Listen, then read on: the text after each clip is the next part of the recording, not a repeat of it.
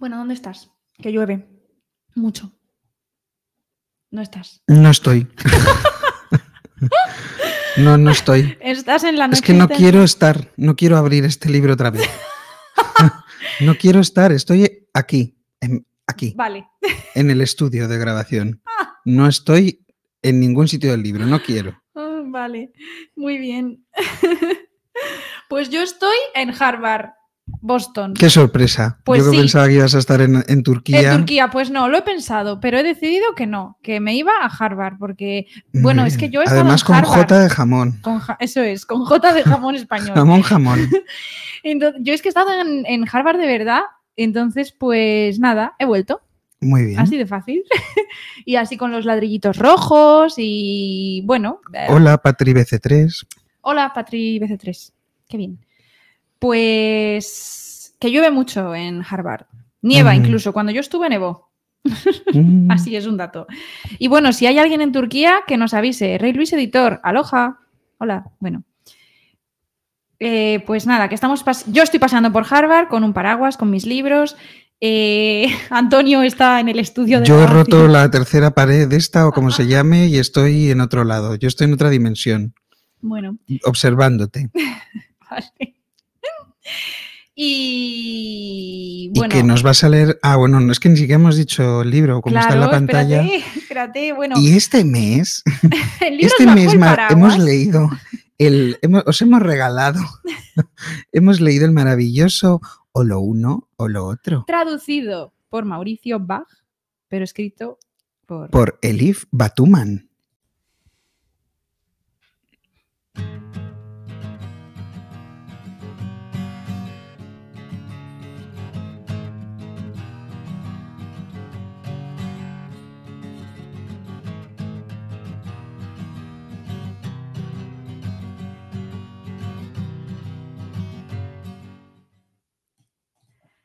Aunque no exprese en habla tu elegancia, tengo tu amor dentro de mi pecho. Si oliera una rosa sin tu amor, en el acto quémame como una espina.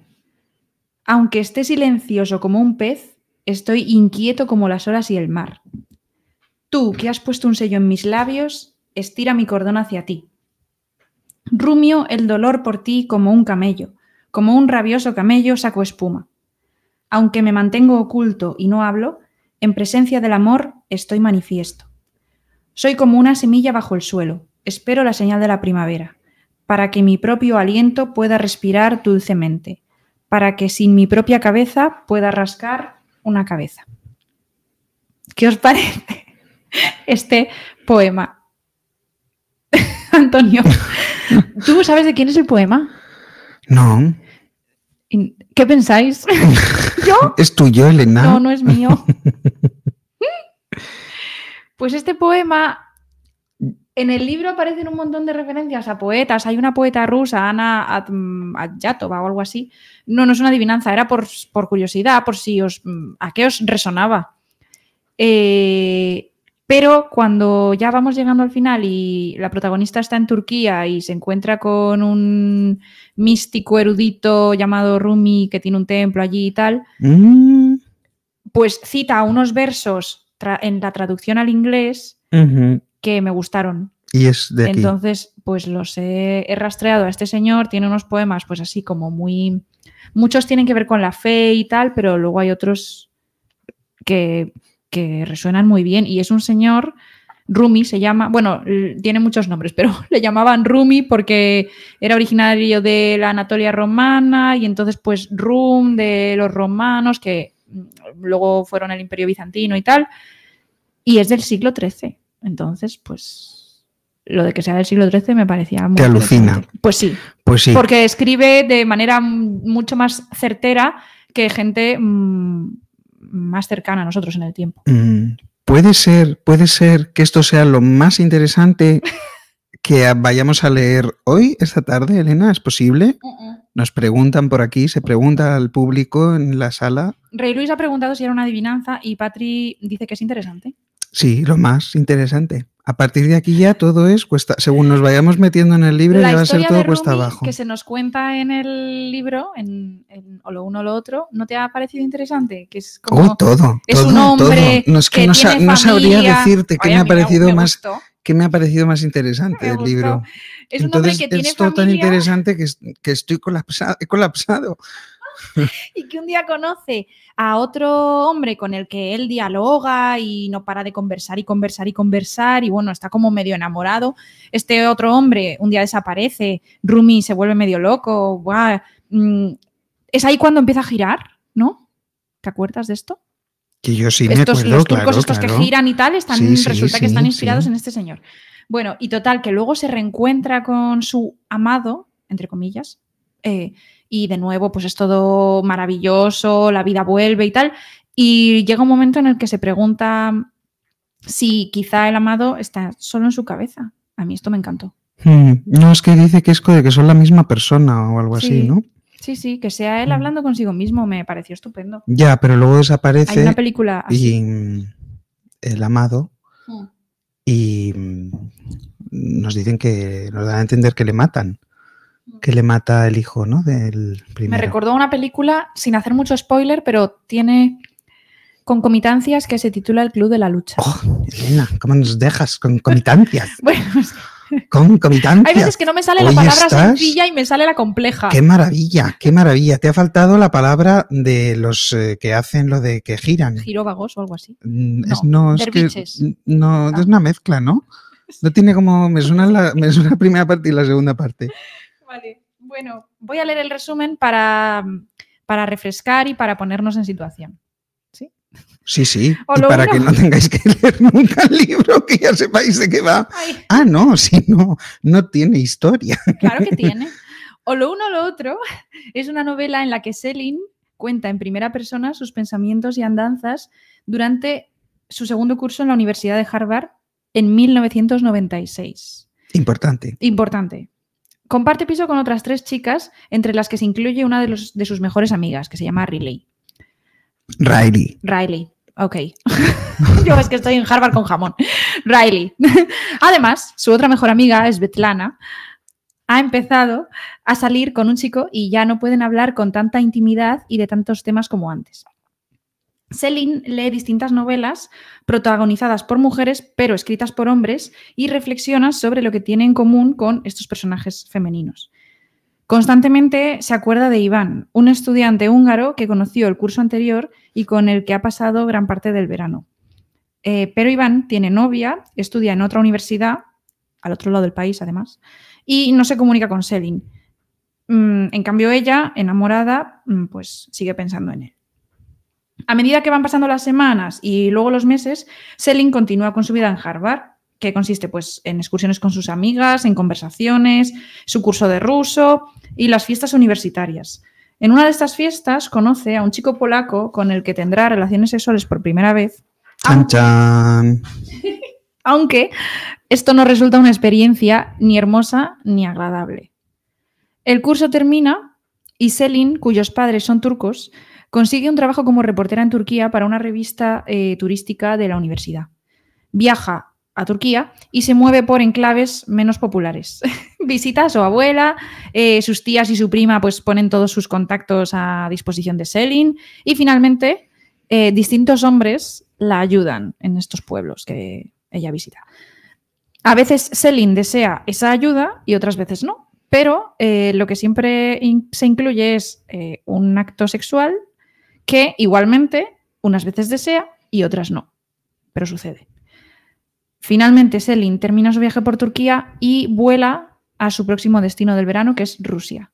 Y allí acaba el libro y siente que va a poder quizá ser eh, más dueña de su vida, Mm, aunque no se nos cuenta. Así se siente, pero No, lo poco- dice ella, lo se dice siente ella. así, pero lleva- Ah, pero no se nos cuenta si eso verdaderamente se produce o no. que sí, hombre. Tú puedes tener una sensación Dice, ella tenía la en un, sensación... en un momento de euforia. bla, bla, bla, bla, bla. Mi vida luego- sería a partir de ahora tan coherente y llena de sentido como mis libros favoritos. Ya, pero esto no sabemos si se- de verdad se realiza o no. Y al mismo tiempo tenía la poderosa sensación de haber escapado de algo. de haber salido por fin fuera del texto. De escribir su propia vida. Por bueno, ¿y qué te ha gustado el libro, A Elena? mí me ha gustado el libro. Claro que sí. Es que mientras lo leía yo pensaba, porque eh, Elena y yo llevamos sin hablar, pues a lo mejor Un mes. un mes y más, porque en realidad hablamos hace un mes, pero un poco de pasada, casi me pegas el COVID. Eh, o sea, Pero no pasó. No pasó, o sea, para que os hagáis la idea, hablamos mm, ella en su casa con la puerta abierta y yo fuera en el, en el, ¿cómo El se llama? en el- sí. Sí, en el pasillo de la, del edificio, porque tenía COVID. Bueno, no lo sabíamos. Me dijo, estoy un poquillo resfriada. No, en ese momento Y yo sabía. previsor. Entonces yo lo estaba leyendo y decía, jo, qué divertido sería que hiciéramos el juego mm, en el podcast de intentar adivinar si al otro le ha gustado. Y, y habría estado muy bien, pero yo es que no me he podido contener. Entonces ya he ido mandando mensajes de protesta, mm, pues bastantes.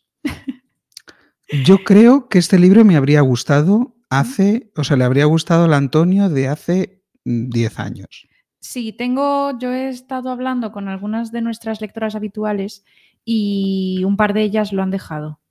Hombre, Y lógico. bueno, lo ven así, pues universitario, No, no, adolescente. yo adolescente, tampoco. Tampoco. Yo lo veo, bueno, ahora avanzaremos más.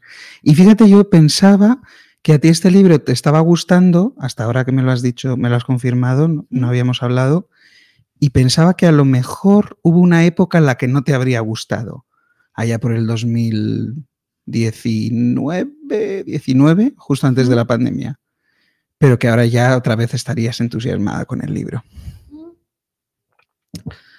Yo le decía a la gente que a mí me gustaba el libro porque era de gente como yo. Sí, es que, es leyendo. sabía que te estaba. y Es que es que yo lo veía todo, claro. Era de personas como yo. Hasta que ya no. Hasta que ya no son. No, En es la, que no. cuando tiene no. relaciones sexuales, ahí se acaba No, no, no, el no. momento de Bueno, pues yo. entonces te la ha colado bien. Tú primero nos la has colado a todos, porque otro detalle que hay que decir, hombre, ya que vengo al programa que llevaba sin venir meses y meses y meses, debo decir que te has pasado tres pueblos, no haces más que vetarme, porque aquí Elena la veis muy simpática y muy abierta y muy, y muy maja, pero es una dictadora. Y a mí me censura todas mis propuestas porque me dice, no, es que a partir de cierta extensión, pues se va a hacer muy largo, no sé qué, patatín, muchas páginas, y con esa excusa me censura un montón. Y entonces coge la tía y me planta o lo uno o lo otro. Yo, inocente de mí, pensé, pensé que lo habría comprobado, como siempre es su principal motivo de censura. Y cuando salió y vimos que tenía casi 400 páginas, pues eh, yo pensé, ya puede estar bien. Yo esto lo desconocía, que tenía 400 páginas. No, no sé. No sé cómo Entonces, pasa. agradezco a todas las eh, lectoras eh, con, con una larga trayectoria con nosotros que lo han abandonado como símbolo de propuesta. Yo os animo a que cuando esto suceda lo pongáis en las redes sociales y pongáis stop, Stop. stop, tortura, Stop. stop tortura, Cambio de libro. stop intelectualoides del mundo, Pero si tampoco es tan stop intelectual. literatura Bueno, sí. intelectualoide, por favor. Pues a mí una cosa que me ha parecido que era muy de eh, apreciar, porque yo me he estado preguntando, eh, esta mujer, Elif Batuman, bueno, resulta que este libro es una secuela, que es la segunda parte, que yo esto también... Encima, tu otro argumento. Este es tu otro argumento de censura. Sí. Pero bueno, Sí, sí. ¿pero qué es? ¿Lo es de que la es, idiota? es loco, le- sí, es loco leer Pero si no, y no lo pone en ningún una sitio. A ver, no es que sea una segunda parte oficial, se puede leer sin haber leído La Idiota, pero es que en La Idiota lo que se cuenta es lo que pasa con Iván. ¿Cómo te quedas? Me quedo muerto. Estoy impactado. ¿y por qué no lo ponen eso en ningún lado? Aquí no pone lo todo el ponen mundo. porque quieren Tras que el la éxito gente... de la idiota. quieren que la gente se lo lea, yo creo que si lo desea de manera di- independiente. Sin saberlo, claro, no sin estar sesgada. leído la idiota. Funciona, el libro funciona No, sin- de no hecho, necesitas más contexto. Funciona esto al revés. O sea, yo efectivamente, después de leerme este libro, no necesito leerme la idiota. Claro, Pero me habría venido bien leerme la idiota para saber que no necesitaba leerme o lo uno o lo otro. Yo entre, Yo entre o lo uno o lo otro me quedo con ninguno. con- ni lo uno Entre el huevo y la castaña me quedo con la sardina, ¿sabes? Mm, Nos bueno, dice Patri- venga. bueno, Patri te apoya, ¿eh? Todos tus vetos en un libro. Sí, Todos mis es- vetos. todo- Es que esto ha sido un pucherazo en toda regla. Total, que yo me preguntaba cómo la idiota, o sea, con, a mí me ha gustado el libro, partamos de ahí, pero la idiota es finalista del premio Pulitzer. Ah, sí, sí. Y es, al saber que era... pues, bueno, pero es que el premio Pulitzer ya está muy venido a menos, que como solo es entre americanos y para dices, americanos. "Ostras, es que- Perdón, entre estadounidenses y para estadounidenses, yo ya no lo tengo en consideración. Total, que, que bueno, que es que la Donde idiota esté un buen premio Planeta, Elena. Claro, hombre, sí. que la idiota será parecido. Bueno, anda, venga, después de mi protesta yo ya estoy preparado. Yo hoy vengo Venga. cansadísimo, o sea, estoy cansadísimo. Entonces, de este programa puede salir cualquier cosa. Puede Bueno, ser yo no estoy cansada. que yo me venga abajo y desaparezca, que yo me venga arriba y rompa todo el libro que lo tengo delante y lo de- tire por las favor. páginas, ¡chas! y me denuncian en la biblioteca de la Comunidad de Madrid.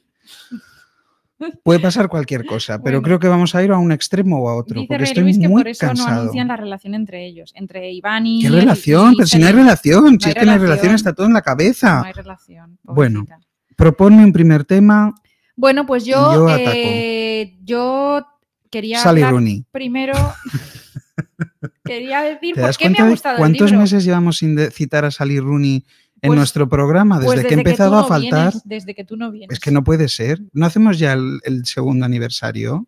Qué bonito Sí, habría sido que fuera con este libro. Ya, pero no, es en febrero. Bueno, Bueno. en febrero leeremos Isabel Allende.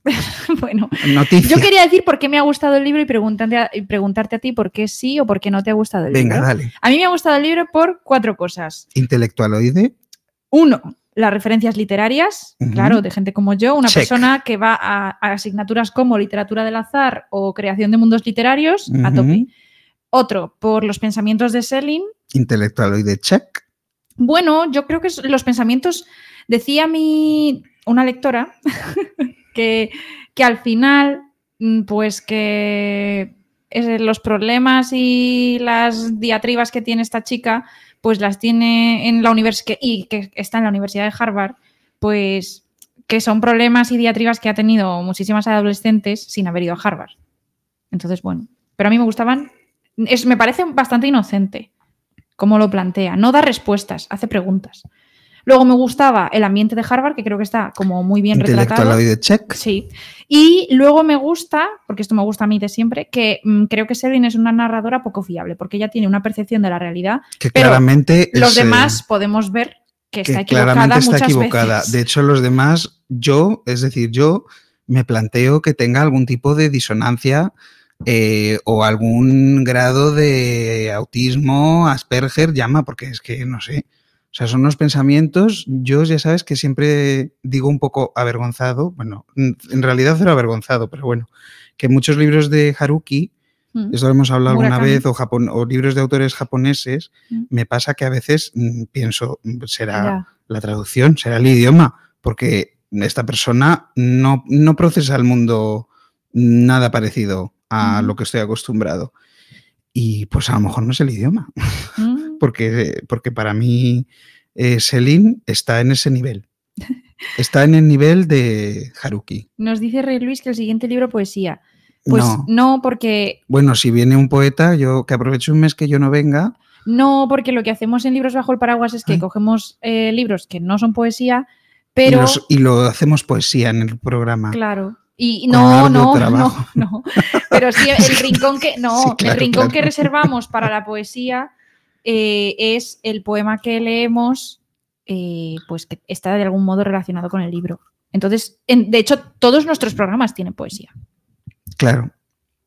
Bueno, y si no, pues mira, vamos a proponer para el siguiente mes Eugene Onegin, que es un libro escrito en verso. ¿Qué te Ah, parece? Sí, y que Celine pues lee con pasión. Claro, en- eso es. en- Lo podemos proponer para el siguiente mes que yo no venga.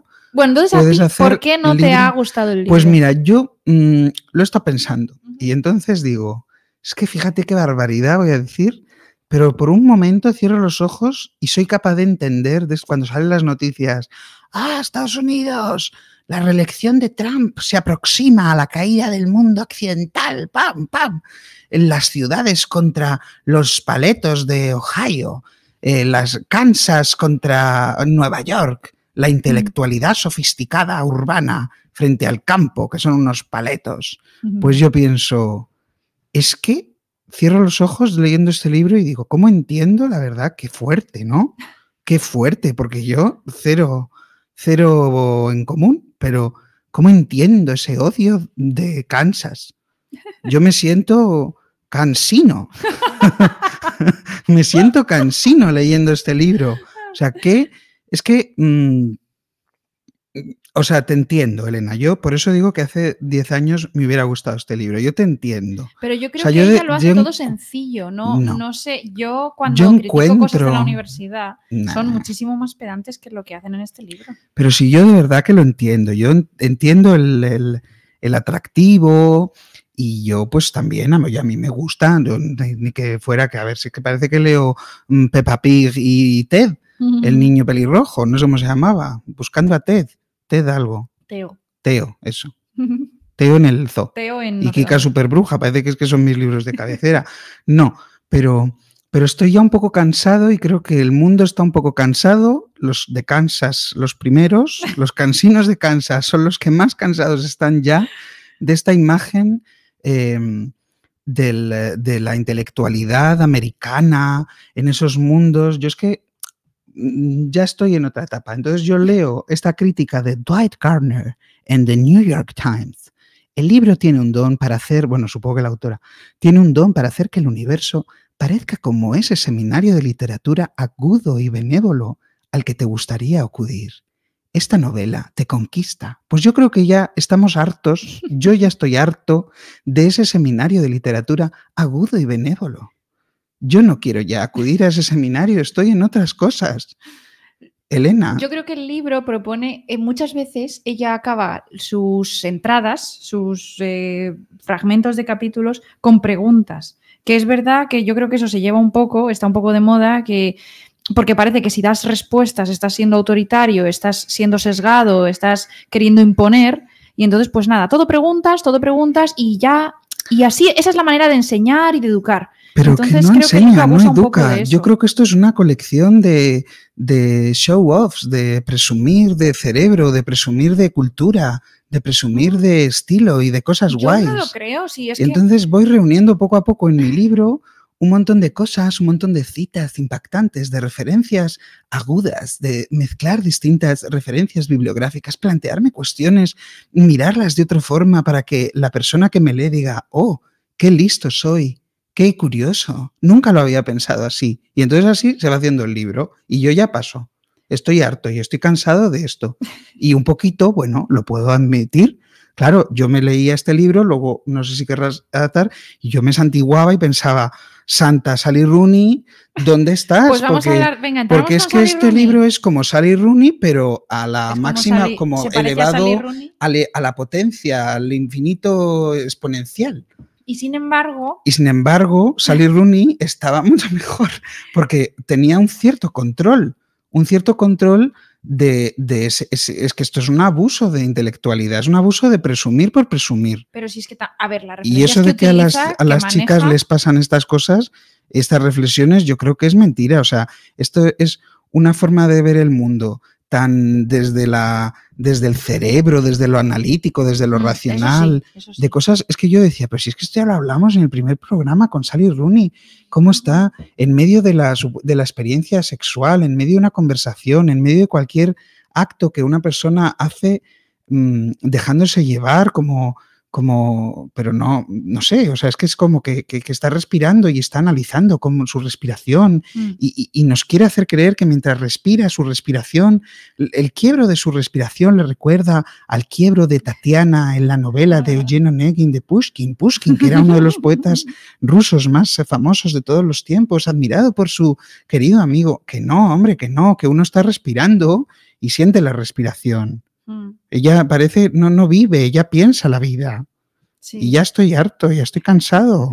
Pero claro, pero a lo mejor ella quiere que tú veas eso y, pienses o digas, yo no estoy aquí, yo no soy esto. No, ella quiere que diga, que diga, ay, qué lista es esta señora. A mí, pues con Sally Rooney tú tenías una demanda en el programa de Sally Rooney, tú pediste que a ver si de una vez ah. las personas eh, psicológicamente afectadas solucionaban sus problemas no de forma mágica, sino yendo a terapia. Y aquí, ah, en 1996, tenemos una persona que va a terapia Sí, es verdad. Y que, jolín, Y que toma antidepresivos y que, antidepresivos. por arte de magia, porque, No. bueno, Hombre, pues una, otra cosa importante, que ¿cómo está estructurado el libro? El libro está, al principio es primera semana. pues luego otra cosa que está muy de moda, semana. cuando no tienes nada que contar, pues está muy bien contarlo así. No, es pero, bastante habitual. mm, Mm. Yo creo que ahí se ve que no es por arte de magia, que al principio eh, el libro está mucho más, eh, en tiempos mucho más em, cerrados, o sea, primera semana, segunda semana, mucho más cerrados y mucho más breves, Mm. que corresponden, creo yo, a cómo ella está de afectada por lo que ha pasado con Iván. O sea, al principio le duele todo mucho más y por eso eh, va Mm. por semanas. Y luego ya cuando el dolor pues se va espaciando y se va atenuando, ya va pues por meses, el semestre y el verano. Hombre, claro, si esta señora O escribe sea que no es por arte de magia, no Sí, es como no- Sally Rooney. yo Ahí, eso que- que Sally Rooney no hizo, esta mujer sí lo ha hecho. Yo reconozco que escribe muy bien. Una cosa es que ya esté cansado de Mm. esto, pero ella escribe muy bien, claro. Mira, y también es una de las autoras más brillantes de su generación. Bueno, es que esto de la generación. Yo lo de las generaciones estoy, estoy bastante harta, ¿eh? Lo de las generaciones creo que es una palabra que se ha puesto de moda, que vende o que la gente cree que vende y entonces, ala, tiramos de generación. Hombre, y Y tanto que vende, tú nos lo has colado aquí saltándote todos los vetos, o sea que algo venderá. Perdón. Bueno, total, que a mí esto de la percepción psicológica del tiempo me gustó por, bueno, por eso, porque creo que se enlaza bien con cómo el dolor por el amor no correspondido pues va atenuándose o va sobrellevándose, por un lado, y por otro lado me gustó que, claro, que ella organiza como los estudiantes universitarios o de instituto o de colegio. Bueno, sobre todo como los de Harvard, que en las películas y las series siempre sale, oye, nunca hacen nada, están todo el día haciendo otras cosas. Estudiar en No, Estados que- Unidos que es su maravilloso. del tiempo es eh, su tiempo está organizado por cursos y por semestres. En plan, en este semestre pasó esto y en este otro semestre pasó esto y en verano pasó esto. Que es la manera que tienen los estudiantes, pero no de Harvard, sino en general, de pensar su vida. De, jo, es que esto me pasó cuando estaba en eh, segundo de carrera o esto me pasó cuando estaba en sexto de primaria. No sé, eso me gusta. O sea, me- vamos, no es que me gustara, es que pues es lo que ocurre, ¿no? Hmm. No sé, a mí me gusta, cuando ya supe que iba a ser profesora, eso, pensar eso me hizo ilusión. O sea, pensar, el tiempo va a volver a ser. Sí, sí, el día- pues es- ves cómo Selin es como yo, yo te- pienso esas cosas. Pe- o sea, una cosa que me hizo ilusión, que es muy pequeña y que no tiene que ver con todo lo que implica ser profesor, bueno, tiene que ver, pero que yo creo que la gente, no, no creo que la gente lo piense mucho, es el tiempo va a volver a organizarse como a mí me gustaba que, se, que estuviera organizado. ¡Qué Claro. maravilla! Qué bien. Eh, bueno, ¿qué más? Ay, espera, nos dicen. eh, Rey Luis nos dice que generación lleva de moda 100 años. Puede ser. Selim, ay, mira la mosquita. Como, como reclamo. Ala. Bueno, es que somos tres hoy. Somos Antonio, No, una mosquita. éramos. Éramos. una mosquita que ha muerto. Bueno, ha muerto asesinada. Y yo. Pero ahora ya, pues. Ya volvemos a ser tú y yo. Bien. Dice eso, que es- generación lleva mucho tiempo de moda, yo no sé, para vender, yo no sé. Yo ahora, la- la- generación es una palabra que aparece en muchas fajas de libros, en muchas críticas de estas que son dos líneas titulares de algún periódico y eso, en eslóganes. Hmm. Mm, Entonces estoy un poco ya cabreada con el tema. Y luego Selim, dice Palosil, que Selim me ha resultado más simpática que los personajes de Sally Rooney. De Sally Rooney. Es que es más inocente, ¿no? Es que es todavía más irreal, si cabe. Es como un robot. Es que no tiene Es respuestas. un robot. Es una inteligencia. Tiene muchas preguntas. Es una inteligencia artificial. O sea, en 1996 ya había una inteligencia artificial que era Selling. Mm. Entonces, eh, bueno, Bueno, ¿de qué quieres que hablemos? Tengo aquí muchos temas. pues mira, yo antes de que pasemos Dale. a Ah, cualquiera bueno, de esos temas, perdón. voy a buscar, he había apuntado una cita para ver si estabas de acuerdo conmigo en que, claro, ya tantos fuegos artificiales intelectuales, pues a veces, pues ya te pasas un poco. Y entonces dice, Capadocia era famosa, pero resultaba difícil saber cómo era, incluso mirando fotografías. En las fotos solían aparecer un inusual número de globos aerostáticos, tal vez hasta 50. Estas fotos las conocemos, ¿no? Salen en el fondo de pantalla de Windows. Sí, y en Instagram. suspendidos a varias alturas sobre lo que normalmente se describía como un paisaje lunar surreal esto me gusta porque hay mucha gente que dice surrealista en español Sí. de forma y se entremezcla surreal y Ya. surrealista en, en español, no sé muy bien Mm. por qué. Es que surreal, yo no sé si existe. Eh, eh, Es que Yo creo que es Es que- surreal. sí, es que por eso creo que lo han traducido. irreal. Por eso lo han puesto aquí, que me hace gracia. O un paisaje de cuento de hadas. Y entonces ella, como es, como tiene esa, esa- ese pozo de Harvard, ¿eh? Dice, pensé que debía de haber algún tipo de relación entre los globos aerostáticos y el paisaje lunar, pero al parecer no la había. Sin más, alguien había decidido que la manera más fácil de contemplar el lugar era en globo. Una chorrada, vamos, esto es una chorrada manifiesta, Elena. Entonces, claro, cuando tienes que hacer una en cada, en cada párrafo, pues cuando juegas en la liga de las referencias culturales, pues, si pues no los mortales, cultural, hay- por eso no nos damos cuenta los mortales, pero cuando ya bajas al barro y tienes que meter esta chorrada, pues a mí ya me fastidia y me canta. Y entonces yo lo había apuntado aquí como una pu- eh, eh, eh, prueba número uno de que esto ya es too much. Esto es una chorrada lo que te acabo de leer. Mm. Es totalmente gratuito. Y además es darle un giro supuestamente intelectual a una cosa que en realidad no la tiene. O sea, la relación entre los globos aerostáticos y el paisaje lunar, pues si la piensas así en una conversación normal, se te ocurren un montón de motivos muy Mm. plausibles de por qué en Capadocia se han puesto de moda los globos aerostáticos. En fin.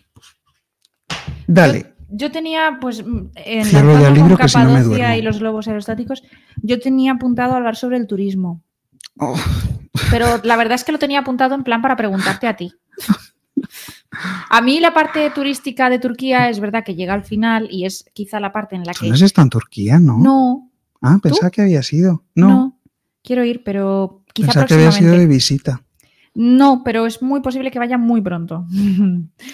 Eh, total, que mm, se habla, esto a mí me gustó, de Turquía en el 96, con unos autobuses imposibles, con una manera de relacionarse con la gente que está a tope con el turismo, Hmm. ¿no? Mm, bueno, no sé si tú tienes algo que decir de esto, No. como conocedor de, de cómo... eh, No, Elena, hoy no vas a sacar nada. Yo hoy estoy. Tú de esto sabes mucho. No, no, yo cómo el hoy soy como una. cambia Soy como una roca. Tú me puedes. para... Y el Capadocia es un paisaje. Pínchame con un martillo, pero hoy no vas a sacar oro. Pues... eh, No, este tema me parece secundario. Uy, a mí me parecía muy interesante. Muy Es interesante esto- porque aquí tú... Es que este es el efecto de esta novela, que yo, pues sí, tiene cosas interesantes, pero es que, pero es que como en el, el conjunto no me interesa nada, pues, mm, pues, pues no. Pues está muy bien descrito, hay una parte, porque además eh, el, el- el libro tiene muchísimo sentido del humor, es muy divertido, he de decir. A mí me hace muchísima gracia, muchas eh, palabras. Pues oye, pues mira, pues no lo digo yo, ¿eh? que lo dice aquí mucha gente. Mira, en la faja, bueno, pues Ya, pues eh, otra novela deliciosamente cerebral, un libro rebosante de provocación. Vamos a ver, vamos a ver. Atenta y bueno, a mí, pues, pues hija, pues no lo entiendo. O sea, tú lo leías y no había frases que te hacían muchísima gracia. O sea, a mí me hacían gracia, igual que Sheldon Cooper hace gracia. Es que ese es el nivel, es que es en, es en el nivel en el que estamos eh, con esta, se- con esta protagonista, en el nivel de Sheldon Cooper Hmm. de unos análisis que hacen gracia al espectador eh, porque mm, piensas que la persona no lo expresa así porque quiera ser gracioso.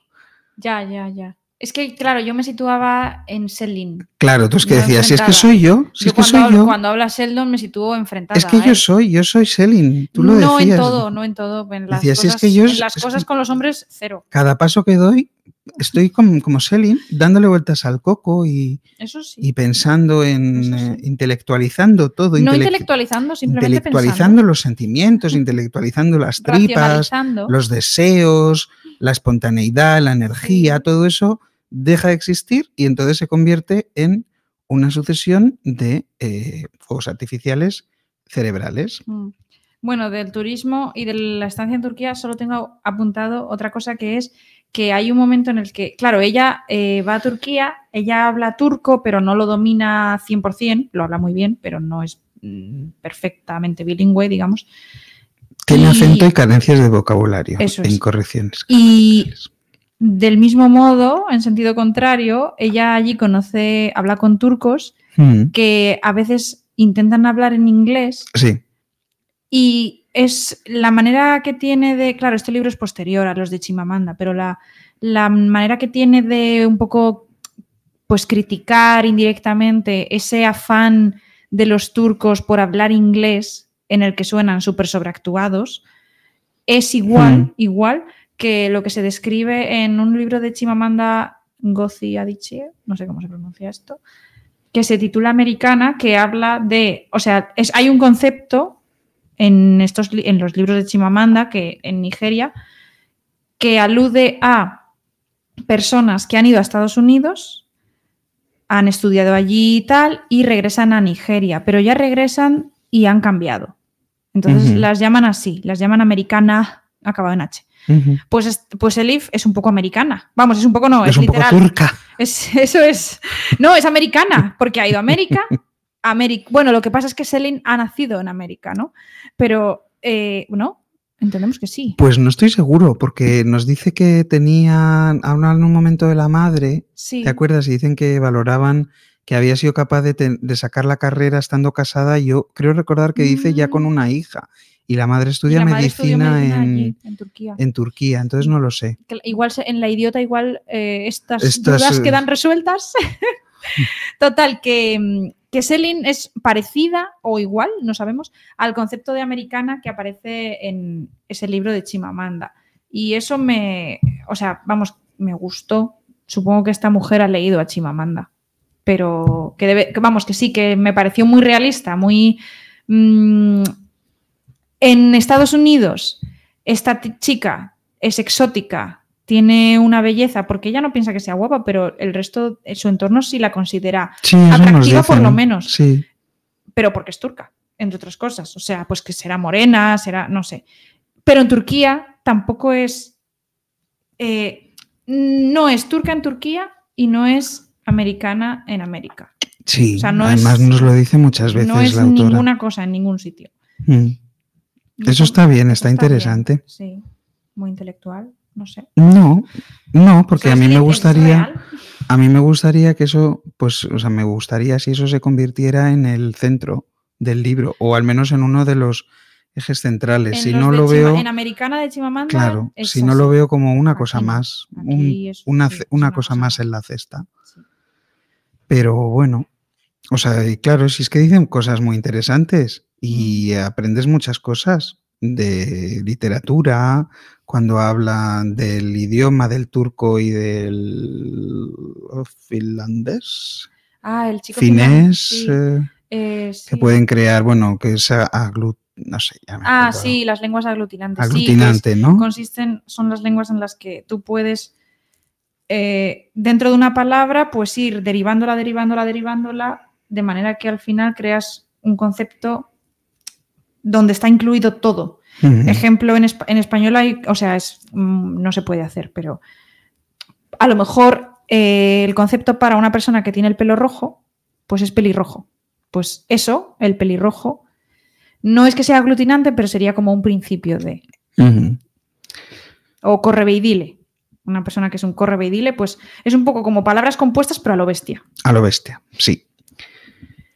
Y nada, pues está todo muy interesante. Yo me acordaba de la civilización perdida de, de Sally Rooney. ¿No te acuerdas de eso? Bueno, pues Ah, ahora disfrutas tanto disfrutando de la emails. intelectualidad y luego se te Ya, olvida ya, ya, todo. Pues Ay, oye, es mejor hablar de una cosa y recordarla. Se me olvidan muchas cosas. Claro, es que como vas haciendo concomitancias con tanto, pues al final acabas perdida en, el- en la concomitancia. Bueno, ¿qué más? No, hombre, tendremos que hablar de la vida estética y la vida ética. Ah, sí. ¿No es, Uf. no es un tema importante? Claro, o lo uno o lo otro es el título del libro de Elif Batuman y también el título del libro de de Kierkegaard, Kierkegaard. eh, que es, bueno, que quizá es lo central. Además, el libro de mm, Whiskers te recita. Perdida en la concomitancia. Sí, es mi nuevo poema, mm, Ah, disponible pues en dale. Spotify, recitado por Yo mí. creo que se lo puedes pedir a ChatGPT. Le dices de título Perdida en la concomitancia y de tema. Con toques aglutinantes. Toques de lengua aglutinante y de título perdido en la concomitancia. Pues ya y si me haces los versos yámbicos estos, del pie yámbico y tal, vaya, es apoteósico aquello.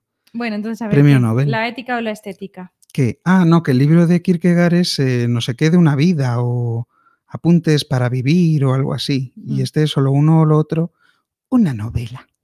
Que ves que la portada sale muy pequeñito, pero forma parte del título. Es verdad, en la portada hay un comecocos. Claro, porque esto también me imagino que querrás hablar de la relación, eh, mm, bueno, de toda- todas estas referencias del libro eh, mm, a la realidad, a la ficción, cómo se entremezclan, cómo se Mm. mezclan. Bueno. ¿No querías hablarnos? Em, Vamos, que te la, la intelectualidad te da igual, te la pasas por el forro. no, la, la intelectualidad acompaña. Yo Mm, creo ah, que el libro plantea una cosa que me gustó mucho. Bueno, ¿quieres ¿tú qué entendiste cuando... ¿Qué entendiste que quiere decir Kierkegaard sobre la ética o la estética? Uy, ya se me ha olvidado. Si es que hace tanto de aquello. Nos dice Esen en Canva que para los que escuchan el podcast sin haber leído el libro, el programa sirve para ayudar a decidir si leerlo o no. Perfecto. Entonces, mi, espero que mi, mi objetivo, objetivo cumplido, Yo creo que una persona debe decidir si lee o no un libro en base a la portada, en base a su personalidad, no, en base a su personalidad. a Entonces, las hay libros que críticas son de la faja del libro. Eso nunca. Hay libros que son estupendos para un tipo de personas. Entonces, cuando a mí alguien, a quien no conozco, lo cual me pasó hace poco, me preguntó, ay, eres filóloga, recomiéndame un libro, le dije, pues, ¿qué te gusta? No sé, Le ¿quién dijiste eres? la Biblia, No, encuéntrate la a ti Biblia mismo. no. Yo no he leído la Biblia, no sé, no sé decir. Pero eh, no, no todos. Hay libros que, hombre, que igual encajan mejor o que quizá debería leer más gente o que no es tanto cosa de, mm, personal de cada uno, sino a lo mejor cosa del espíritu de- del momento. Pues que tendrías que buscar, Elena, para próximas, yo mm, te sugiero, como sabes tanto, que busques un libro que sea de estos de o te gusta o, o sea, o lo amas O lo- odias, como lo de la salsa está el, marmite de los marmi- el marmite de los británicos, que se han creado esa, esa ficción ellos de que o te gusta o lo odias, no hay términos intermedios. Pues tienes que buscar un libro que te ayude a conocerte. No. Si no te gusta, eres de esta escuela. Creo que la palabra si te del gusta, año- eres por aquí. Creo que la palabra del año ha sido polarización. Concomitancia. No ha sido polarización y no queremos polarizaciones. Creo que el mundo no va bien con polarizaciones. No están funcionando bien las cosas. Dice Whiskels que es verdad, sobre todo si te dan igual los spoilers, lo de que el, el programa sirve para, si, para decidir si lees el libro o no. Y Senencamba nos dice que nos Que nos centremos en el libro. Venga, pues a ver, yo tengo aquí eh, más cosas del libro. eh, bueno, antes, queríamos hablar, y vamos a hablar ahora de lo de la ética o la estética. ¿no? Ah, sí, lo de la vida ética o la vida claro, estética. pues lo que dice Kierkegaard, yo entendí a través de lo que dice Bueno, lo que dice Selin en o lo uno o lo otro es que Kierkegaard mm, un poco está en, el- en un sin vivir porque parece que no puedes que en tu vida, en tu personalidad, en tu existencia tienes que elegir entre Hmm. una vida ética o una vida estética. No es posible las dos a la vez. A mí esto me encantó porque yo pensé, efectivamente, Es que es, lo sabía. ese es mi problema. Es que lo sabía. Yo quiero las dos cosas. Es que lo sabía. Y resulta que la gente estética, la gente que apuesta por la vida estética es gente que no apuesta por el compromiso, que no apuesta por... eh, que, Que no, Elena, que esto es Que sí. falso. Que No no, es falso, Es que es la gran mentira de este libro. Es que sabía que me ibas a decir, o sea, que me ibas, ibas a estar de acuerdo con, con Selin. Es que lo- estaba convencido Selin no según lo tiene leía. opinión. Selin te plantea las cosas. Es Selin un seminario. nos- Esto Selin es un seminario dice- americano. Selin Entonces, nos Selin cuenta- te lo plantea y tú encuentras tus propias respuestas, como hacen los americanos en un seminario. Claro. Entonces, ¿qué dice Selin? ¿O qué dices tú? ¿Qué dices? O sea, Selin? yo estoy ya cansado Mm. de esta em, asociación que habla Selin, que habla Kierkegaard, Mm. de la vida estética como la vida interesante y la vida ética como la vida aburrida. Y entre, entre el chico malo que, y peligroso, pero que te, que te atrae y Bueno, te a pone, unas y te pone a oro, tope, y el chico bueno, pero, pero aburrido. pero aburrido. Estoy Mm. ya harto, harto, harto, harto. Es que me Pero es parece que la es- mayor mm, bobada que se ha inventado. Hollywood. No. ¿Qué va a ser real, Elena? Bueno, pues yo te voy a dar Eso unos no datos. Te voy a dar unos datos como hacen los políticos. Yo, cuando saqué la plaza de funcionaria, más de una persona me dijo, uff, qué rollo. El mismo trabajo ya para todo lo que te queda de vida. Cuando ya no estás, Entonces, soy la bruja O sea, aburrida. pero vamos a Te ver. convertiste en la bruja aburrida. por, de por pronto. haber sacado una plaza. Eh, es que es increíble esta- estas, estas personas. Pero eso no significa persona, que sea real. Eso significa que Esto Hollywood que nos, gente- han, nos lo ha metido Bueno, muy pues bien. nos Ha lo habrá tenido metido Hollywood éxito. o nos lo habrá metido quien sea, pero nos lo ha metido. Porque te encuentras comentarios como A estos mí no. Y tú flipas. Te lo habrá metido a ti. Y en aplicaciones de estas de encontrar pareja, que he curioseado alguna vez, eh, resulta que cuando ves un... pe- Pero labores veces- sociológicas, ¿no? Más que nada de investigación. Muchas veces cuando ves un perfil interesante, en plan un perfil que está escrito de manera original, que tiene unas fotos así como un poco simpáticas, graciosas, fuera de lo común, y que le tiene unos intereses, pues así como culturales, resulta que también especifican que lo que buscan es algo casual. Porque la estética y la ética muchas veces pues se dan de estoy palos. harto de la Yo también dicotomía estoy harta, estica- yo también estoy harta, pero la no. realidad es que Que no es la realidad, que no, que Sí no que es verdad. porque, Que estamos ya hartos de ver bueno, pues a, a la- mí me ha a la- pasado. a los- a las chicas y los chicos que son guapos, pero son superficiales. Y los feos tienen buen corazón. Y da- da- que no, que no, que no, que ya hay que, hay que ir un poquito más allá. Estoy Porque acuerdo, además, Kierkegaard, yo no sé en qué no. año escribe su libro porque no me he documentado. Vengo aquí como un impresentable a decir lo que me parece a mí, pero mm, el libro es bastante distinto porque por lo que nos cuenta Selin, que para ella es muy importante todo este tema, em, hay una o sea, está llevado al extremo, ¿no? Y una parte del libro es el diario de un seductor, Mm. que además ella aprovecha y lo relaciona con, eh, con lo que ella está pasando, con Iván y tal y cual, y luego otra parte que son como unas cartas de un juez, algo aburridísimo, y, o sea, como en unos extremos, bueno, pues que resultan interesantes para reflexionar, pero que yo no creo que haya que tomar como eh, verdad verdadera y, y convertir los extremos que son así por- para, para servir de ejemplo y que sea más fácil entender, explicar y debatir, mm, hacerlos ambiguos y expandirlos a todo. No, estoy Eso cansado. sí, eso claro. A ver, generalizar pues nunca está bien. Pero Estoy harto de la vida estética y la vida ética, Elena. yo no estoy harta Y además, porque, mm, porque Selin se queda muy tranquila. Cuando descubre su nuevo el libro último que lee, ¿no? Que ella por Retrato fin de una dama. Sí, retrato de una dama donde ella dice que por fin encuentra a un personaje, Mm. bueno, en femenino en este caso, que es capaz de, em, de combinar ambas. ¿no? Porque decide que su ética es su estética, Mm. o sea, una cosa así. Mm. Mira, y que eso es lo que ella quiere y patatín y patatán. Mira, que no, que no, que no. Que no, me vas a Yo convencer estoy- y es que sabía no, que tú sí, me ibas ¿de a decir que que, si tú estabas pasando por ese problema. No, yo no- Desengáñate. Estoy pasando. Yo no Ve lo- una sesión de hipnotismo Por ese problema. y libérate de esa... Pero sí que conozco a gente, y no es una persona ni son dos, que piensa que, mm, bueno, que piensa mal. Bueno, que piensa mal, sí, desde mi punto de vista. Voy a leer unas cosas que aparecen en el libro de o lo uno o lo otro, pero que están de actualidad. ¿En cuál? ¿Eh? ¿En qué? En el de Selin. Ah, vale. Eh, en un momento dado, Selin dice que En el que nos hemos leído, vaya. Sí, en el que nos hemos leído.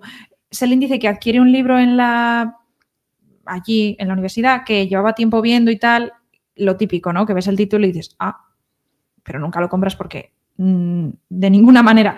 Pero bueno, lo compra o lo lee, no sé. Se titula, el libro se titula Las reglas, secretos de eficacia Ah, sí. probada para ganarse el corazón del hombre perfecto. Y me he molestado en apuntar, claro, no cita todas las reglas, Selin, pero cita cuatro reglas. Me he molestado en apuntar las cuatro reglas. Regla 1. Sé una criatura como ninguna otra. Esta en principio a mí me gusta. Pero claro, luego Selin, luego nos explica que en realidad la regla 1 lo que quiere decir es que eh, lo que estas, estas mujeres tienen que generar es como una aura de esencia, hay una, una- una esencia misteriosa y tal. Vale, esa es la regla 1. Regla 3. Lo Es- que nos dices es que tienen que reducirse, o sea, que piensas que es eh, que seas muy, muy única y peculiar, pero al revés, tienes que convertirte en, en la generalidad del concepto de mujer, que frente al concepto de hombre es totalmente singular. Eso. ¿No? Muy bien, mucho mejor explicado. Regla 3, que esto ya está hablando sobre las citas, el libro este maravilloso. Evita mirarle a los ojos de manera romántica. Vale. Regla 10. También, eh, bueno, en fin. Actúa de forma independiente para que él no tenga la sensación de que esperas que se haga cargo de ti. Bueno, a ver, no debemos esperar que un hombre se haga cargo de nosotras, pero mm, actuar de manera independiente, si quiere decir paso de todo, paso de tu vida, mm, pues, pues no sé, bueno, buena suerte. Y regla 26, una vez ya casados, no dejes jamás de simular que no te interesa, incluso después de casaros. O sea, hello. O sea, tú todo el rato tienes que hacer como que no, como que esa persona no te gusta, como que te da igual, como que tú pasas de todo. Pero es que hay gente de verdad que piensa así, que se lo ha creído. Y que, y, ah, y Selin dice Sí, que todas sí. estas cosas a las mujeres con universitarias y tal, en plan como ella, Hmm. pues que esto sí, se que les da pensaba mal, que no iba. que esto lo hacen mal. pensaba que no iba a ser así, ¿no? También se lleva un chasco porque pensaba que no iba a ser así y resulta que de pronto su mejor amiga Sí. pues tira por este camino, ¿no? Y otra de sus amigas acepta eh, con, con ilusión em, una boda, ¿cómo se dice? Ah, concertada. o- concertada, sí. Sí, eso también lo tenía apuntado. Está prometida. de- bueno, Bueno, pues yo conozco gente así, gente que te dice que mm, hay que hacerse un poco la interesante, que hay que Pues qué suerte, Elena, ir un poco ahí de independiente por la vida, porque es que claro, es que si no es que eres una persona dependiente y ser dependiente es horrible. claro. Y hace poco, en el último o en el penúltimo podcast de Deforme Semanal Ideal Total, Mm, que se titulaba El Poder, eh, Isa Calderón habló de otro libro escrito por un señor que se llamaba Robert y que, cuyo apellido no recuerdo, eh, que también era un libro sobre reglas, ah, reglas de estas. mm, Y conozco a, ah, conozco a una persona, conocí a una persona que tenía libros de estos en su casa, en plan de manipular y de, y de Ah, sí. cómo de cómo hacerte ah, aquí está, una, una persona cuya imagen, la imagen que proyectas, pues como que atrae a los demás, pero todo es eh, generado para conseguir que las moscas vayan a la miel. Bueno, es que es horroroso. Mira, había una revista que se llamaba Cosmopolitan, yo creo que Cosmopolitan sigue existiendo, ¿no? Que daba ese tipo de reglas. Uy, y mucho, y a niveles mucho más bajos, yo creo que, que el, ¿cómo se llamaba? La Super La Pop. Super Pop, la Bravo. La Bravo, Loca, eso, la Bravo. que había en España también las hay. Sí, sí. Yo eso también iba a irte. Es que tengo reglas, el libro este, reglas, las revistas adolescentes, tengo aquí Sí, porque es que De hecho, ella también cita este tipo de revistas sí, cuando tiene su primera relación. Bueno, parece que va a tener su primera relación sexual, pero al final no la tiene. No, pero se están besando y ella, como has dicho tú muy bien, en lugar de los fuegos artificiales y de disfrutar del beso, está pensando, vale, ahora tengo que ponerle la mano en el pecho. Y ahora tengo que con la otra mano eh, acariciarle Ahí el también te veías identificada. No, hay cero. Ya ha dicho, Ah. no, no, precisamente. Ahí trazas la línea, ¿no? Entre Sí, el pero muy robot fuerte. y tú. Sí, sí, sí, en las cosas de sea, sexuales tú eres- amorosas. Piensa como un robot, siente como una persona. La ética y la estética. Así se resume. Este es tu logo.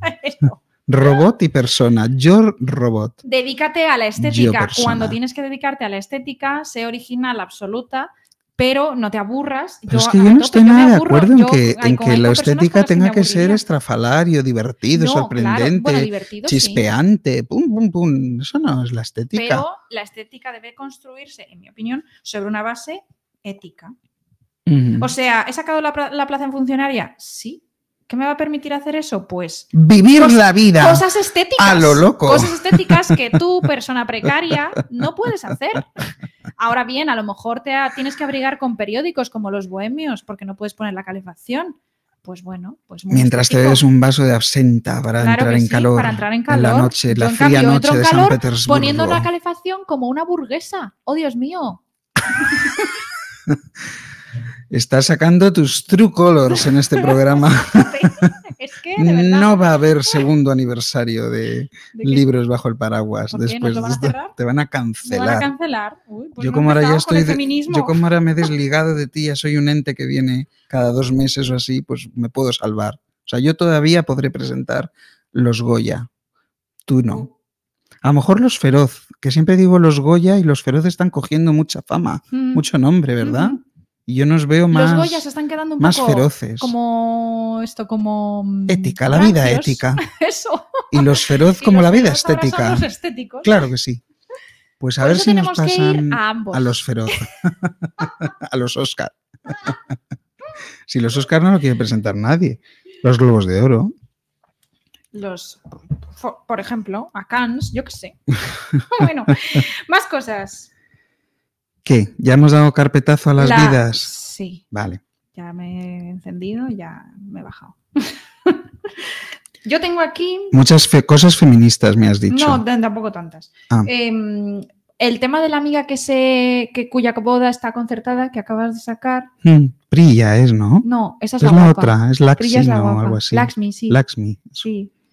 A mí eso, bueno, eso me, a ver, me, bueno, fue bonito porque tengo, tenemos una amiga que también americana, también en estos ambientes, que tiene otra amiga. ¿Quién? Ah, ya te iba a decir yo, no conozco a nadie. Sí, a mí esta chica me contó una vez que tenía una amiga que efectivamente también como que en el futuro pues sus padres encontrarían para ella a su marido. Y Hmm. también, y claro, te lo cuentan y dices, perdón, pero luego te lo explican en plan, es que mis padres son quienes más me quieren en el mundo y, ja- o sea, es que la persona que decidan para mí va a ser buena.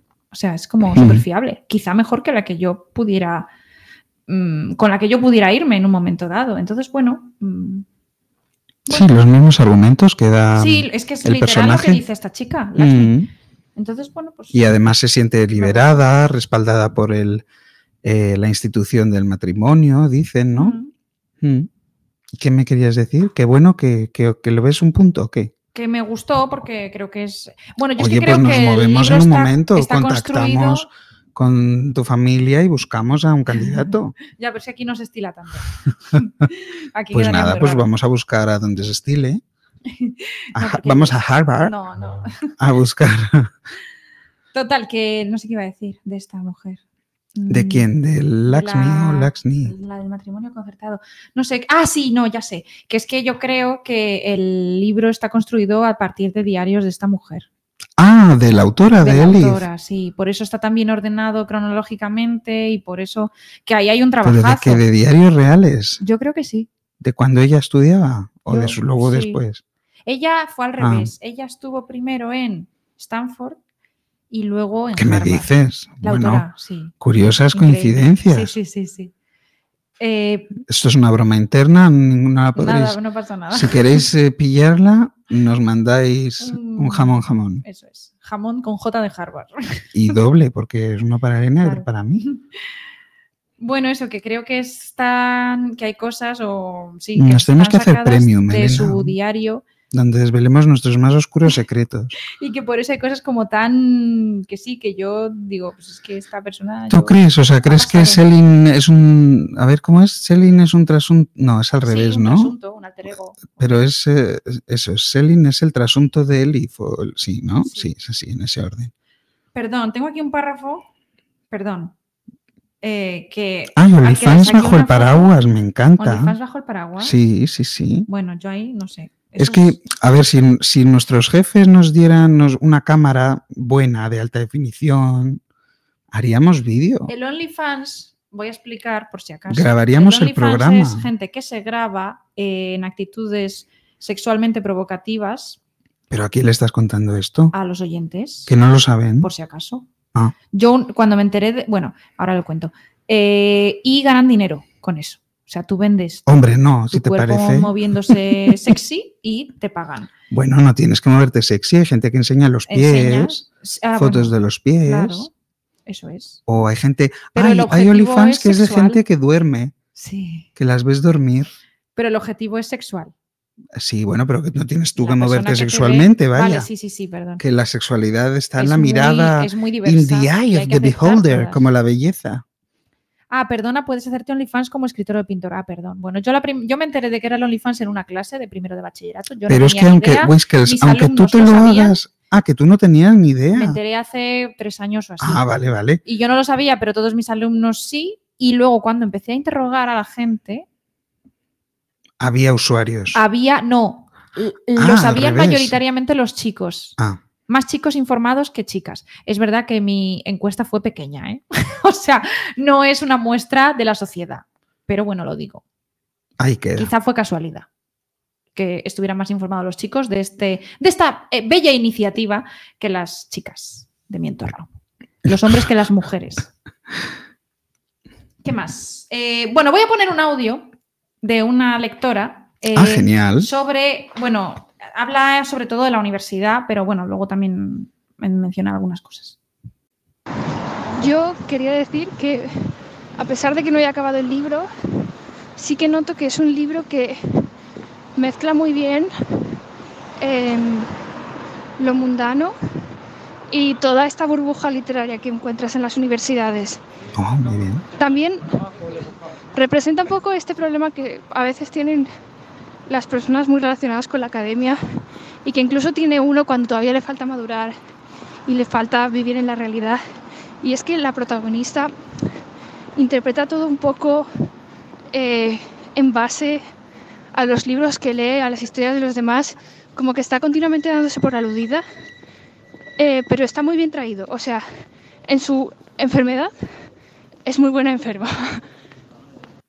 Y me gusta cómo está escrito y, Claro. y me parece que, por ejemplo, la negación que tiene el personaje al final, al principio, no he llegado todavía al final, he leído solamente una cuarta parte. Eh, al principio, con Lo que te el queda. caso que le hace la amiga Svetlana, con la cuestión de Iván, está muy interesante, aunque en este momento, en este punto, todavía tenemos un voto de confianza para con Iván. Bueno, ¿qué me dices del voto de confianza para con Iván? Pobre ilusa. Una, una lucer la que nos graba este audio. No, no. Muy, muchas gracias. Agradecemos. A ver, es que además, sabéis, mira, nosotros ya hacemos contenido exclusivo sin ser OnlyFans, porque pensad que a nosotros nos mandan tantos audios, Es es, que solo elegimos uno. Es súper O difícil. sea, es exclusivo total el contenido que presentamos en este podcast. Que, mm, pues sí, pues es que lo refleja muy bien. El problema para mí es que no lo refleja como una crítica, lo refleja como algo maravilloso. Y, y la gente que hace las reseñas lo ve maravilloso y lo ve como algo envidiable. A mí me parece que sí que, en- o sea, a mí me gustó mucho lo del ambiente de Harvard de Universidad Americana porque aquí tú vas a la universidad y luego vuelves a tu casa, pero es que allí No, allí es un rito, es un... es que no me extraña cambias. que salgan grandes investigaciones porque es que tú te sientas al lado de y alguien grandes totalmente locos, porque aquí no hay tantos asesinos en serie. te sientas al lado de alguien totalmente aleatorio en la cafetería Claro. y está investigando sobre el canto de los pájaros del África subsahariana Hombre, y tienes y cursos cómo eso se maravillosos. relaciona con el clima. Y No, no, perdona, pero es que aquí tú ibas a, cuando estudiaste la carrera a literatura del siglo XIX y ahí van a la creación de los mundos imposibles, la literatura ya, del azar. Ah, por cierto, ¿te gustó en ese curso que dan, en esa asignatura, habla de una persona que hizo como una caja con piezas y un Ah, cuento? Bueno, Bah, bueno. Regular, sé. no nos redimimos. Hoy no nos redimimos. Podías haber. Read the room, Elena. Lee el ambiente. Haber dicho, ostras, me encantó. Me recordó a ti. Pero no, como eres robótica. Hasta aquí la vida ética y la estética han colisionado. ¿Qué estéticas hay muchas? Pues, pues sí, es que el libro está bien, pero me fastidia. mm, Ah, no, que estamos hablando de la universidad. Mm. Sí, que como allí en Estados Unidos es un rito de transformación y Pero pasas es de. que es lógico que sea Claro, está muy bien, Vamos, está muy es bien. que aquí también un poco. ¿eh? A mí me hubiera gustado ir a una universidad fuera de mi, de mi comunidad. A mí o sea, me yo envidiaba a los eh, que venían a Madrid. Ah, yo no. Yo estaba feliz aquí, pero yo no quería irme. atendida. Maravilloso. Luego sales y te vas con tus amigos del instituto. Y luego llegas a una casa limpia, una comida calentita. Eso es. que no has preparado tú, que te han preparado. Claro. No, es que es una vida de lujo. Ética y estética. Pues sí, llegas a casa, sales de la universidad y tienes toda tu vida ética esperándote y luego vas a la universidad y disfrutas de tu, e- de tu estética. De tu estética. y te lo crees, además. Claro. Te sientes bohemia, pero luego duermes con los patucos recién Y planchaditos. con la calefacción bien puesta, ¿sabes? Muy bien, ahí. Bueno. O sea que es tu, tu época dorada. Lo que le pasa a. América es que no, y a Kierkegaard es que no, España, más España, no sé. Ay, Por eso luego se va a Turquía. Bueno, Eh, pero bueno. Ah, segunda parte del audio de esta lectora. ¿a que hay más? Es muy pequeñita. Ah, vale. Aquí entramos un poco más en rollo feminista. No, no, sí, yo encantado.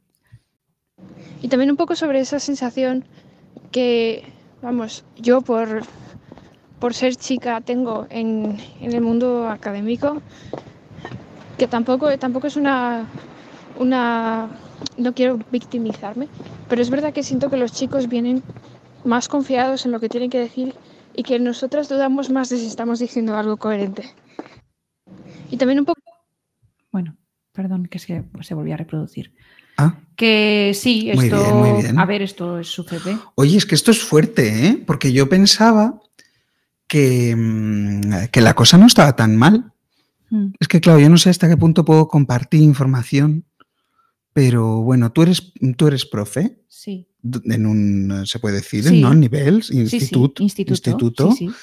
Y, y no sé si en tu clase pasa. Yo es que he visto últimamente Ah. clases de estas Mm.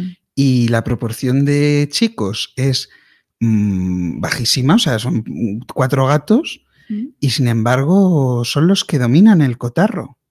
Son los que levantan la mano con más facilidad. Son los que levantan la mano, los que gritan, los Sí. que entorpecen, los Sí, sí. que, o sea, Es así. y mm, yo no lo recuerdo, no lo recordaba así de nuestra etapa Yo educativa tampoco lo recordaba junta, así. pero, debía de ser así. Era así. Claro, vivíamos, eh, bueno, leíamos la Super Pop y nos parecía normal. Bueno, no, a mí no.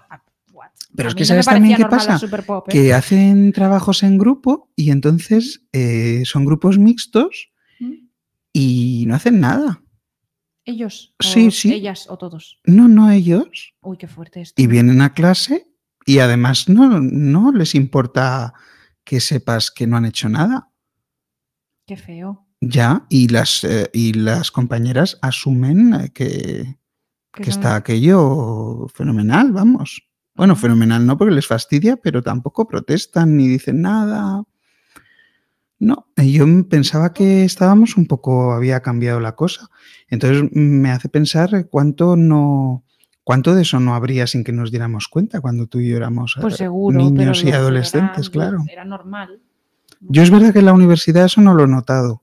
Mm. No, no lo he percibido.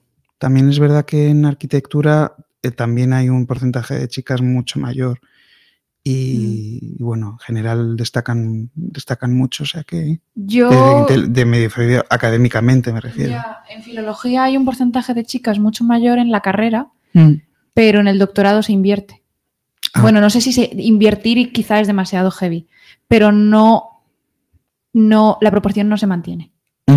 Es Ya en la vida profesional los de los hombres ganan arquitectos bastante, o sea, de repente se incrementa mucho el número de hombres doctores en filología respecto a la proporción que hay en la carrera. Entonces, Sí. a ver, algo pasa. Algo pasa. O sea, Pues eh, sí, y está bien, claro. Y entonces en este libro me vuelve a ocurrir un poquito lo mismo de antes con el turismo.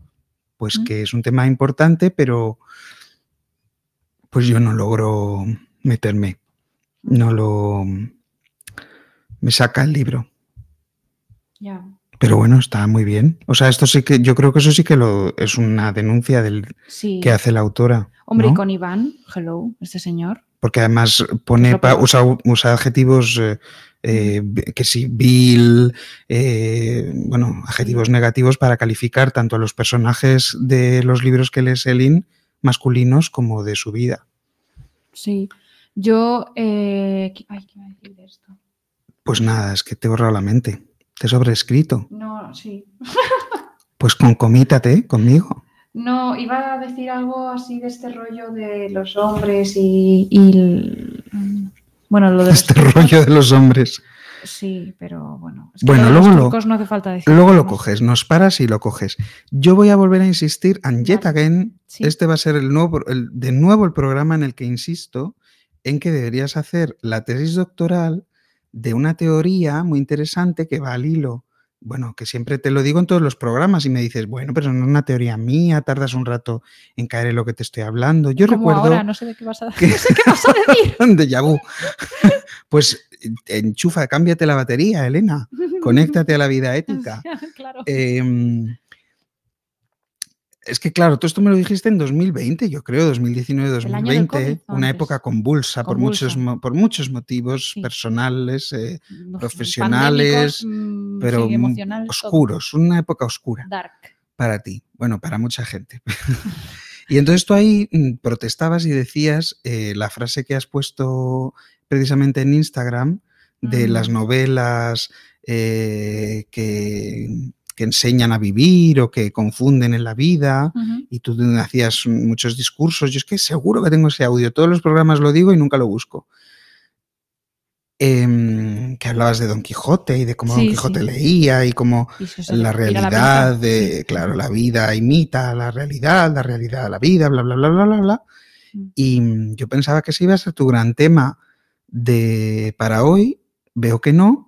Pensaba que iba a ser una nueva tesis doctoral con la que ibas a iluminar al mundo y veo que tampoco. Pero el qué, que el que cómo las novelas nos han pirado la pinza, una, la ref- cul- una reflexión A ver, es que la educación en las relaciones nosotros emocionales. nos sobre educamos todo. y nos formamos en muchos aspectos. Uno es la familia en casa, tal, otro es pues la parte académica de pues colegio, instituto, universidad, si quien vaya a la universidad, tal.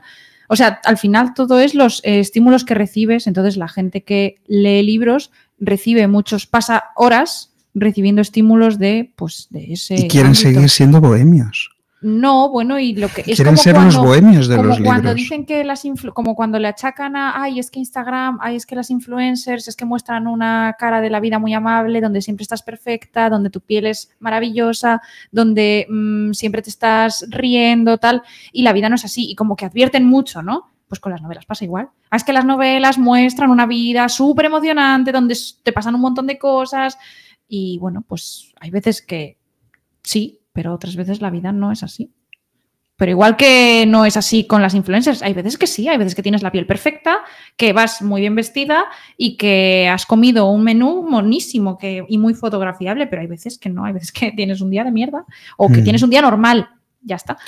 Pues mira, a mí esto realmente es lo único que me ha gustado del libro, precisamente, que la autora eh, juegue con el tema de la ficción y la realidad y cómo este personaje enfermo, entre comillas, que nos han descrito en el audio, Mm. em, pues es lo, entre- enferma, lo Me entremezcle, encanta.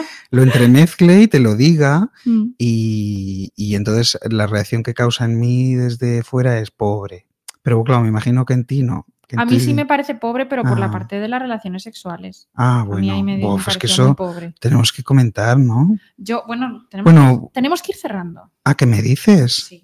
Hombre, no, es que este libro, hombre, 400 páginas requiere más Exigen programa. 400 minutos. Claro, perdóname que te diga. Exige más, no puedes contarlo en menos tiempo. No he dicho en el resumen que Selin en realidad lo que más. Pero si eh, no hay desea- resumen, si no hay historia. Sí, lo que más desea hacer es escribir. Ella está allí porque. Es verdad, escribir. no lo has dicho. No lo dicho. Ella quiere ser escritora. Si es que es un chiste, es que es graciosísimo. Porque quiere ser Pobrecita.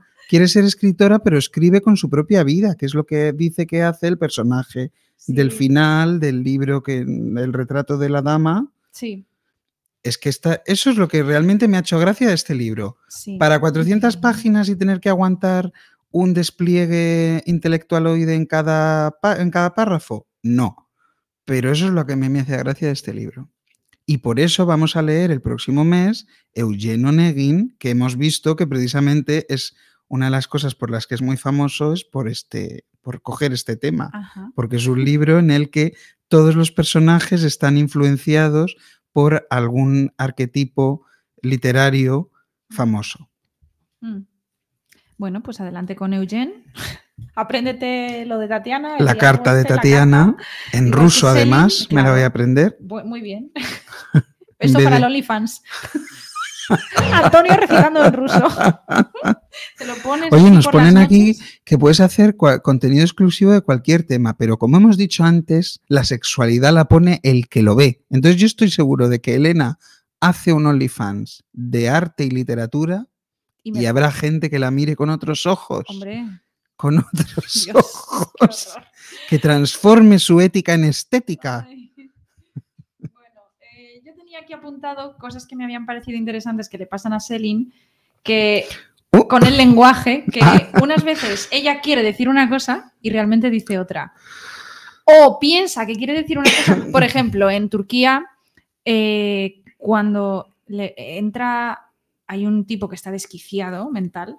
Ah, sí, que la acaba violando en realidad. Sí, sí. Porque ya no te lo dice así de crudo, pero vamos. Porque está ahí porque se ve desconecta, robótica, porque desconecta, disocia, hace pluf. disociada total. Entra en la farmacia a comprar unos condones Ah, porque sí. por lo menos tiene la lucidez de vamos a, vamos a acostarnos, pero con un. Yo pensaba que el final iba a ser ese, que iba a estar embarazada.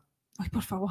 Es que Porque ¿sabes por qué lo pensaba? pues ¿Puedo hacer un spoiler muy grande? pasado- No, ¿puedo dar un spoiler muy grande? qué? Lo voy a hacer. Venga. Porque en Girls, ah, la serie, vale. bueno, Sí. ya lo he hecho. Iba a decir no lo hago, pero ya lo he hecho. En Girls, la serie, alguien acaba embarazada. Sí. Vale. Y eso es lo que eh, consideran que cierra narrativamente Mm. y yo lo odio. Me parece que no Mm. es así. Entonces pensaba que iba, movido por el mismo sentimiento de odio, pensaba que iba a suceder aquí. Bueno, pues esta chica entra en la farmacia y dice que ella pensaba pedir los condones, pero lo que en realidad le sale es, hay una puerta trasera Sí. por la que pueda escaparme. Sí, sí. Y eso le pasa, tengo apuntada esa, pero le pasa en más, en más mm, circunstancias. Sí, que, que se ve a sí misma diciendo algo Sí, que no, Que no, que pero no que en sabe de dónde realidad ha sí, salido. Pero que en realidad sí es lo Mm. que sí se corresponde mucho con lo que debería o querría decir. Pero de hecho, algunas de las veces eh, que le pasa eso, sobre todo en las fiestas, em, o bueno, a lo mejor lo entendí yo mal, ¿eh? pero yo entendía que le salía, o sea, que ella pensaba una cosa, pero le salía otra.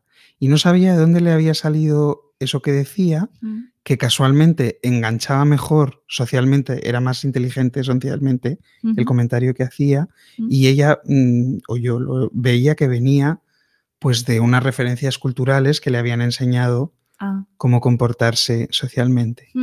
Puede que en alguna fiesta sí que actúe movida por Sí. eso, ¿no? Pero en la, Y me claro, hacía en la farmacia no, pero Porque claro. claro, sí. la pobre le torturan todas estas referencias culturales, pero bueno, a veces le ayudan a, a disimularse Mm. y a que no vea la gente. Yo también es un había robot. apuntado con cuando pierde la virginidad con el polaco, Con el conde. el conde, es que lo del conde me ponía, me ponía un poco nerviosa. Pues Cuando tienen que subir a la, a la litera, a la litera, Está subiendo bien, por el, está por el. Pues es que es tronchante, es que el If Batuman, esto te tronchas Pues él y luego el sangrando durante 96. tres días o cinco días. Sí, uf, qué angustia. Claro, es que yo, eso cero, cero que ver con mi experiencia.